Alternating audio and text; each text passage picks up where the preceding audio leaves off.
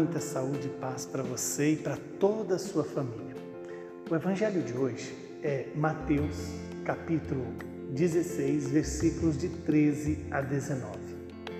Naquele tempo, Jesus foi a Cesareia de Filipe e ali perguntou aos seus discípulos: Quem dizem os homens ser o filho do homem?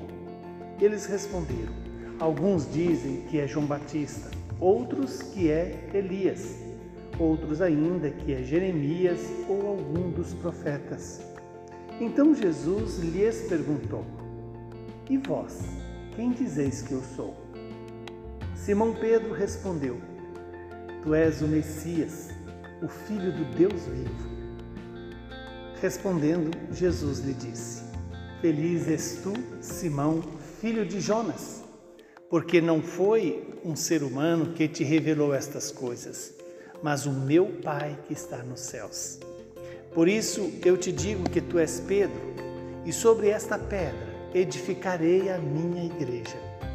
E o poder do inferno nunca poderá prevalecer ou vencê-la. Eu te darei as chaves do reino dos céus. Tudo que ligares na terra será ligado no céu, e tudo que desligares na terra será desligado nos céus. Palavra da salvação. Glória a vós, Senhor. Louvado seja Deus por esta palavra. Hoje a igreja fe, é, celebra a festa de São Pedro e São Paulo. Esses dois pilares da igreja que se sustentaram na pessoa de Jesus. Quanta alegria poder celebrar a memória desses homens que nos ensina todos os dias a servir a Deus acima de todas as coisas. E para nossa alegria, hoje é, celebramos um texto que é como que o registro de nascimento da Igreja Católica. Essa igreja que recebeu de Jesus, através de Pedro, o, a sua, o seu fundamento, a sua base.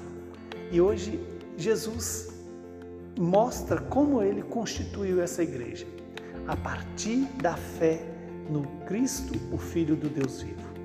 Vejamos que este evangelho nos apresenta Jesus perguntando para os apóstolos: o que dizem as pessoas sobre quem ele era? Quem era o filho do homem? E no entanto, as pessoas dizem que ele é João Batista, Elias ou um dos profetas.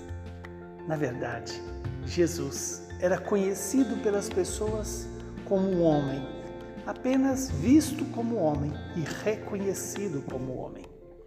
Mas Pedro, movido pelo Espírito do Pai, pelo Espírito do Filho, reconheceu que Jesus, além de ser um homem verdadeiro, ele também é Deus. E é nesta profissão de fé em que Pedro diz: Tu és, é, em que Pedro diz: Tu és o Cristo, o Filho do Deus vivo, é que está a nossa fé. Na fé da igreja professada na boca de Pedro. Na fé que hoje a igreja professa na boca de cada um de nós. Nesta fé que nos faz reconhecer Jesus como verdadeiro homem e verdadeiro Deus. Não nos basta saber o que os outros dizem sobre Jesus.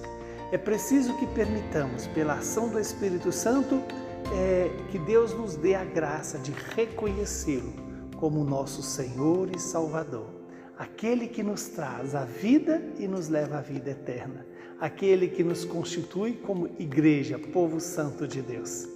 Quando Jesus diz: Tu és Pedro, e sobre esta pedra edificarei a minha igreja as portas do inferno nunca prevalecerão contra ela. Podem é, caluniarem, podem perseguirem, mas a igreja se manterá. É verdade que, segundo o que a igreja nos ensina, ela terá que passar pela mesma violência que o seu mestre passou, pela mesma perseguição, pela mesma crucifixão. Mas a vitória é a ressurreição. A igreja de Jesus Cristo tem o poder de ligar e desligar o céu à terra. A Igreja de Jesus Cristo tem o poder de perdoar os pecados. Por quê? Porque ela faz parte do corpo de Cristo.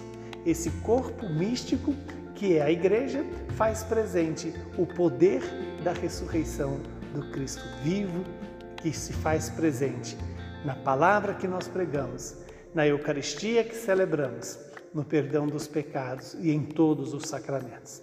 Que o Deus Todo-Poderoso nos abençoe, nos santifique, nos livre de todo o mal e nos dê cada vez mais a fidelidade a essa igreja. Abençoe-nos o Deus que é Pai, Filho e Espírito Santo. Muita saúde para você e para toda a sua família e perseverança na fé e na comunhão com a igreja.